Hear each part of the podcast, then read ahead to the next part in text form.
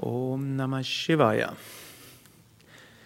Shiva verkörpert in der Mythologie die verschiedenen Polaritäten, um die sich das Leben eines Aspiranten dreht.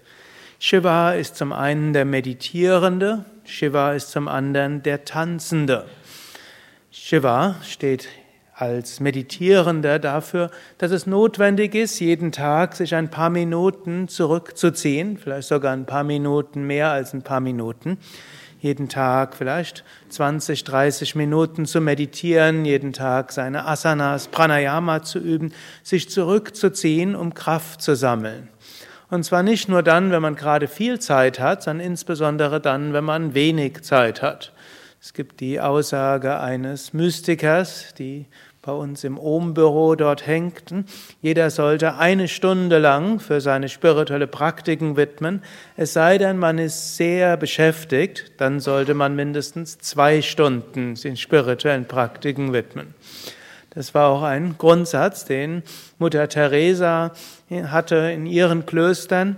Wenn man intensiver selbstlosen Dienst macht, dann muss man auch längere Zeit dazu brauchen, um spirituell zu praktizieren. Wenn wir nicht uns die Zeit nehmen, spirituell zu praktizieren, dann verliert man sich relativ schnell im Äußeren und dann kann es sein, dass man ausbrennt, weniger Kraft hat und mindestens, dass man das, was man tut, mit weniger Liebe und mit weniger Freude tut.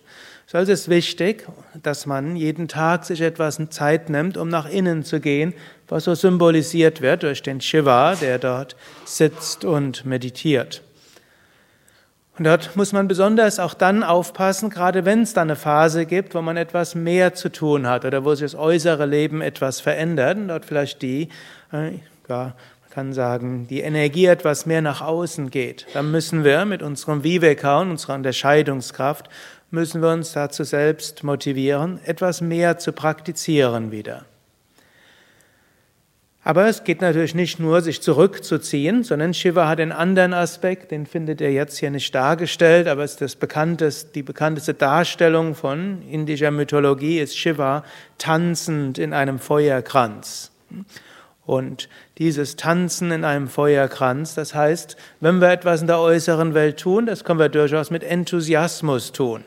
Gerade weil Shiva meditativ ist, ist auch wichtig, dass der zweite Aspekt von Shiva so etwas Feuriges ist. Das soll auch einem Vorurteil vorbeugen, was manchmal spirituelle Aspiranten über den spirituellen Weg haben oder andere über spirituellen Weg haben, dass man denkt, wenn man meditiert, dann sollte man immer nur ruhig und ne, irgendwo gemäßigt durchs Leben gehen.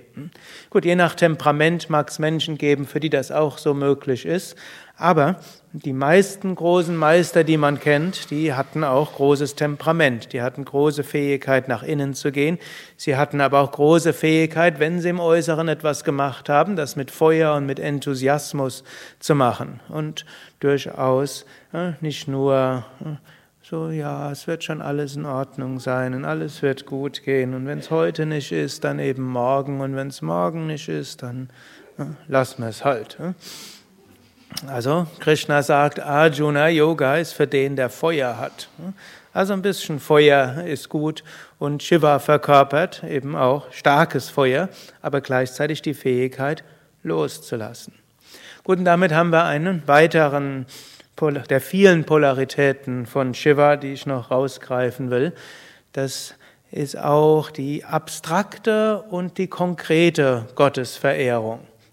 Ihr findet dort, wenn ihr auf dem Altar schaut, links findet ihr einen Shivalingam, das ist das Schwarze, was dort ist, symbolisiert die abstrakte Gottesverehrung. Hm, das ist die Verbindung aus dem Himmlischen und dem Irdischen, das Senkrechte und das Waagrechte.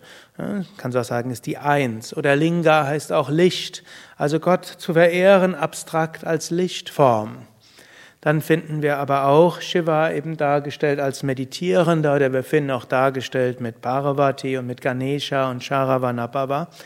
Und so für den einen Aspiranten ist auch, sind diese beiden Formen von Gottesverehrung hilfreich. Zum einen Gott zu verehren als abstrakte, unendliche, ewige Wirklichkeit, letztlich namenlos, als ein höheres Prinzip, als kosmisches Licht und als Intelligenz. Und dann aber auch können wir Gott verehren im Konkreten, sei es, dass wir Gott in konkreter Gestalt verehren, kann sein wie Shiva oder wie Krishna oder wie Jesus, oder auch, dass wir Gott im Konkreten, im Manifesten verehren, in der Schönheit der Dinge, in dem Guten in jedem Menschen, mit dem wir zu tun haben, in der Kraft hinter allen Naturereignissen. Und so können wir Gott zum einen als das verehren, was jenseits dieser Welt ist, wie auch als das, was in dieser Welt ist und sich manifestiert als alles in dieser Welt. Gott zum einen derjenige, der über allem hinaus ist und zum anderen aber auch der, zu dem ich in diesem Leben auch beten kann, an den ich mich richten kann, den ich um Hilfe bitten kann und dessen konkrete Hilfe ich auch tatsächlich immer wieder spüren kann. Ariam Tazat.